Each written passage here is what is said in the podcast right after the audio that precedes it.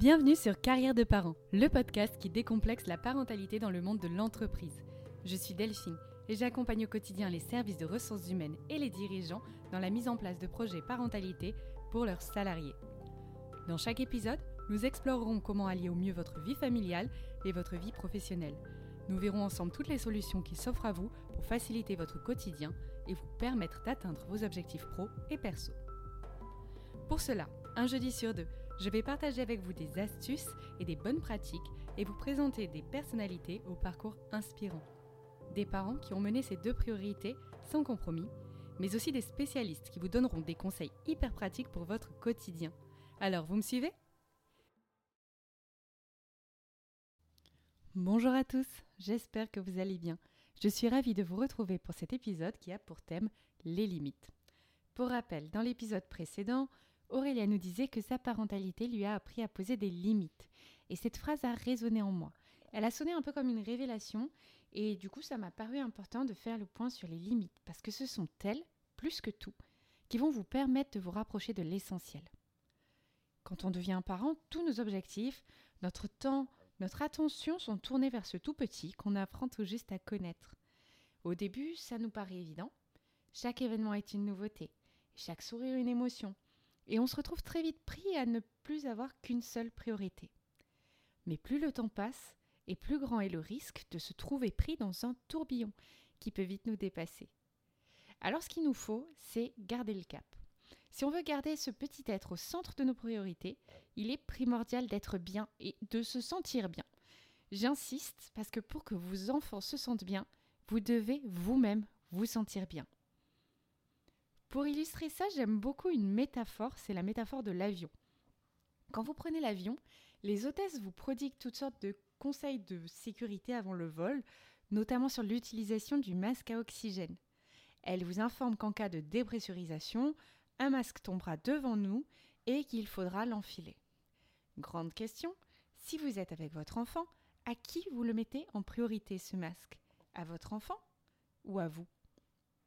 La majorité des gens vont vous répondre sur mon enfant, bien sûr. Mais en fait, non. Parce que c'est à vous qu'il faut mettre le masque. Parce que si, avant de mettre le masque à votre enfant, vous perdez connaissance, qui va lui mettre le masque à lui? Qui va prendre soin de lui? Et quelles seront les conséquences? Je trouve cette métaphore vraiment puissante parce qu'elle montre bien qu'à force de mettre l'autre avant nous, c'est finalement lui que nous mettons en danger. Et les limites, c'est ce qui va délimiter votre propre masque à oxygène et qui va vous permettre de prendre soin de vous et des vôtres. Alors du coup, vous me direz, oui, mais pour prendre soin de soi, il faut en avoir le temps. Et moi, je vous répondrai par une citation de Betsy Jacobson. Betsy Jacobson, c'est une femme d'affaires qui est spécialisée dans l'équilibre de vie et qui accompagne les personnes dans la gestion de leur quotidien. Alors qu'est-ce qu'elle nous dit, Betsy Jacobson? Eh bien, elle nous dit l'équilibre n'est pas une meilleure gestion du temps, mais une meilleure gestion des limites. L'équilibre signifie faire des choix et en profiter. La gestion du temps, elle est donc étroitement liée à la définition de nos propres limites, des choix que nous faisons et de comment nous profitons de notre temps libre. Souvent, on délègue aux autres notre temps, en acceptant ce qu'on n'a pas forcément envie de faire, mais finalement on le fait parce qu'on pense qu'on a le temps. Et dans ces moments-là, ce qu'il faut se demander, c'est si je dis oui à ça, à quoi est-ce que je dis non? Parce que le risque, à long terme, c'est de s'épuiser à force de s'adapter à toutes les situations qui nous entourent. Par exemple, pour vous donner un exemple très concret, si je dis oui à cette sortie ce soir alors que je suis fatiguée, je dis non à une soirée tranquille avec les enfants, un moment avec mon conjoint ou ma conjointe, me coucher plutôt pour récupérer. On a toujours le choix de faire nos propres choix. Ce qu'il faut juste, c'est savoir écouter nos pensées et ce qu'elles révèlent. Est-ce que je me sens obligée? Est-ce que je suis vraiment obligée? Et si vraiment je ne pense pas pouvoir faire autrement, comment est-ce que je peux contrebalancer pour me ressourcer? Mais pour commencer, on va dans un premier temps définir ensemble qu'est-ce que c'est qu'une limite.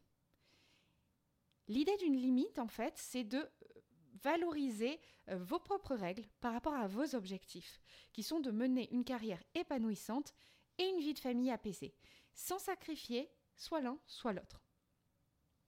Dans ce cadre précis, une limite, ça va être la bordure de l'espace que vous vous réservez à vous-même pour vous sentir bien. Ce sera cet espace au sein duquel vous trouverez votre juste équilibre entre vos envies et besoins de parents et vos envies et besoins de professionnels. Et c'est l'ensemble des règles que vous fixez pour votre bien-être mental, physique, qui vont permettre de vous protéger. Avant tout, il faut juste bien préciser une chose importante. C'est votre comportement que vous allez modifier, pas celui des personnes qui vous entourent. Parce que vous n'avez aucun moyen de forcer les autres à changer. Et surtout, ce n'est pas le but.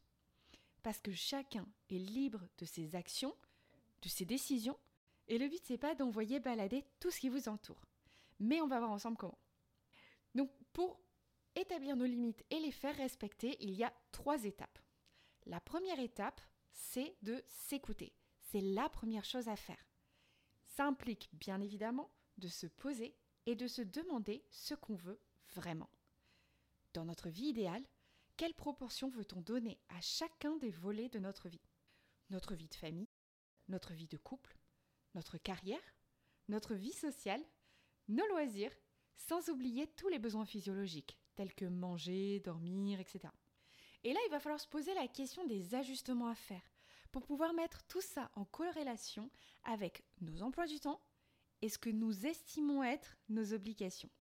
Ce que vous pouvez faire pour bien comprendre votre mode de fonctionnement actuel, c'est pendant un certain nombre de jours, par exemple on peut dire une semaine, noter toutes les actions que vous faites. Et même l'appel imprévu que vous avez décidé de prendre et qui vous a pris 30 minutes de votre temps alors qu'il n'était pas du tout prévu au planning.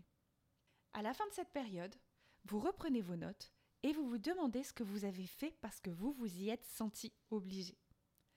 Et en face, vous mettez les proportions que vous aviez décidé de donner à chaque activité. Et vous allez sans doute vous rendre compte que certains choix n'étaient pas forcément les vôtres. C'est souvent cela d'ailleurs qui nous dépassent et qui nous font perdre le contrôle. Alors attention, je ne suis pas en train de vous dire de ne pas répondre à votre meilleure amie quand elle vous appelle. Mais peut-être que vous pouvez choisir de reprogrammer l'appel dans un temps que vous dédiez dans les jours à venir, ou vous pouvez prévoir en amont de votre planning des temps dans la semaine pendant lesquels vous êtes plus disponible et où ce genre d'appel ne va pas vous retarder dans vos projets. Une fois que vous aurez réalisé ce que vous voulez et ce que vous ne voulez pas, il va falloir réfléchir à ce que vous pouvez mettre en place pour y parvenir. Mais avant ça, il va falloir assumer vos choix. Et c'est la deuxième étape, peut-être la plus difficile de cet exercice. Dans l'exemple précédent, ça implique de se mettre au premier plan et de sous-entendre à la personne en face de vous qu'elle passe après vous. Et ça, on a du mal à le faire. Pourtant, gardez bien en tête que la personne la plus importante de votre vie, c'est vous. Les sentiments des autres personnes ne doivent pas dicter votre conduite, parce que c'est autant d'occasions de prendre soin de vous que vous allez manquer. C'est hyper important de vous dire que vous n'êtes pas responsable des sentiments des autres, tout comme vous ne devez pas donner la responsabilité à votre entourage d'avoir un pouvoir sur vos sentiments. Ça impliquera sans doute d'apprendre à dire non, ou à dire plus tard, ou à inviter votre interlocuteur à s'adresser à quelqu'un d'autre. Et on en vient à la dernière étape définir un périmètre d'action. Et là, il y a deux solutions en fonction des situations. Il y a des situations sur lesquelles vous avez une influence et que vous pouvez changer. Pour rappel, et c'est important, donc je le reprécise, je ne peux pas avoir d'impact sur les sentiments et les actes de mon entourage. Imposer ma limite, c'est me préserver moi, mais en prenant mes responsabilités. C'est dire par exemple, si tu me demandes ça, je ne pourrai pas l'accepter. On ne demande pas à la personne en face de nous de renoncer, on lui dit simplement qu'on n'aura pas les moyens de réaliser ce qu'elle nous demande. Et c'est ça qui va faire la différence.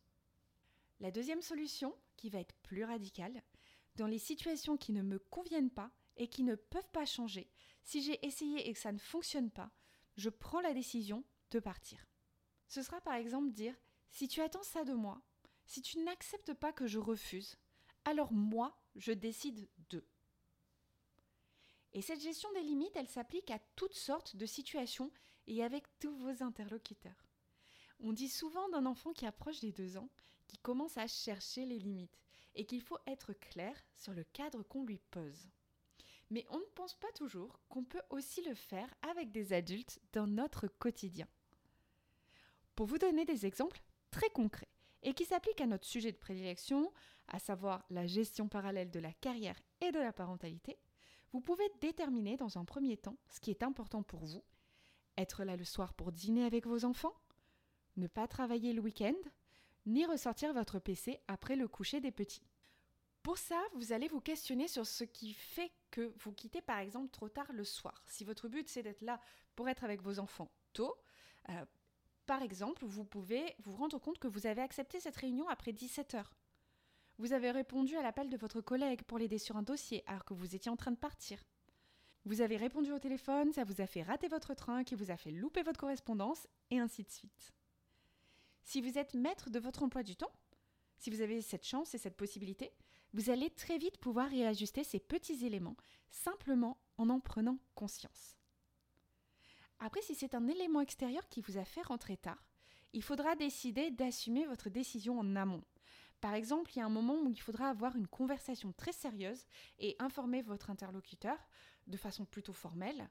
Si cette réunion est maintenue à 17h, je ne pourrai pas y assister. Bien évidemment, vous pouvez décider d'accepter ponctuellement tout comme à l'inverse, si vous avez une soirée importante pour votre travail à laquelle vous avez vraiment envie de vous rendre, vous pouvez dire en amont à votre conjoint ou votre conjointe qu'il va falloir s'organiser parce que vous ne pourrez pas récupérer les enfants ce soir-là et vous en occuper. Dans votre recherche d'emploi, si c'est important pour vous de gérer votre emploi du temps de manière autonome, vous pouvez le préciser à votre interlocuteur. C'est d'ailleurs ce qu'a fait Aurélia. Elle a été très claire au moment de son entretien d'embauche. Et ça n'a non seulement pas été bloquant dans son recrutement, mais en plus, ça lui a permis de pouvoir gérer son activité professionnelle tout en s'occupant de son enfant. Et ce qui est bien avec ce système, c'est qu'il fonctionne avec tout votre environnement, votre emploi, vos amis, votre relation de couple et vos enfants. Et il peut s'ajuster en fonction de chacune des étapes de la vie. Parce que peut-être que les deux premières années de votre premier bébé, vous aurez envie de vous recentrer sur vous, sur votre cocon, de moins recevoir vos amis, de moins sortir. Alors que pour votre deuxième, vous aurez plutôt envie de demander à votre conjoint ou à votre famille s'ils peuvent garder les enfants pour que vous puissiez passer un peu de temps avec vos amis, pour que vous puissiez sortir et vous aérer. Ce que je veux dire par là, c'est que rien n'est figé. Vous avez le choix, encore faut-il que vous en soyez vous-même conscient et persuadé. Et c'est en étant aligné sur vos propres décisions que vous allez vous montrer plus disponible pour ceux qui ont besoin de vous au moment où ils ont besoin de vous. Et surtout, vous vous sentirez bien. Et c'est ça dont vos proches ont besoin, que vous vous sentiez bien. J'espère que cet épisode vous a plu. En tout cas, moi, de mon côté, j'ai pris beaucoup de plaisir à l'écrire. Ça m'a permis de me recentrer, de me reposer les bonnes questions. Si vous aimez le podcast, suivez-le pour ne rater aucun épisode et surtout parlez-en autour de vous. Vous êtes de plus en plus nombreux à le suivre, ce qui me fait très plaisir et je suis toujours hyper heureuse de recevoir vos retours positifs. Alors merci, merci beaucoup à tous les auditeurs. Pour le prochain épisode, j'ai eu la chance de rencontrer Gilles Vaquet de la BOM, qui est le fondateur de l'atelier du futur papa et qui accompagne de nombreux papas dans la grande aventure de la parentalité. J'ai super hâte de vous faire partager cet entretien. Je vous dis à bientôt. Au revoir.